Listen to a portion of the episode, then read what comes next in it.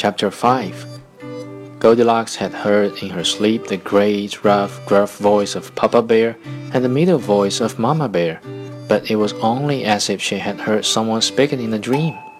But when she heard the great surprise in the small, squeaky voice of Baby Bear, it was so sharp and so shrill that it awakened her at once. Seeing the three bears standing over her, Goldilocks imagined herself to be in great danger. Up she started and tumbled herself out the other side of the bed from the three bears and ran to the window. Now the good teddy bear always opened their bedchamber window when they got up in the morning to let in the cool, fresh morning air. Out Goldilocks jumped through the open window and ran away as fast as she could run, never looking behind her.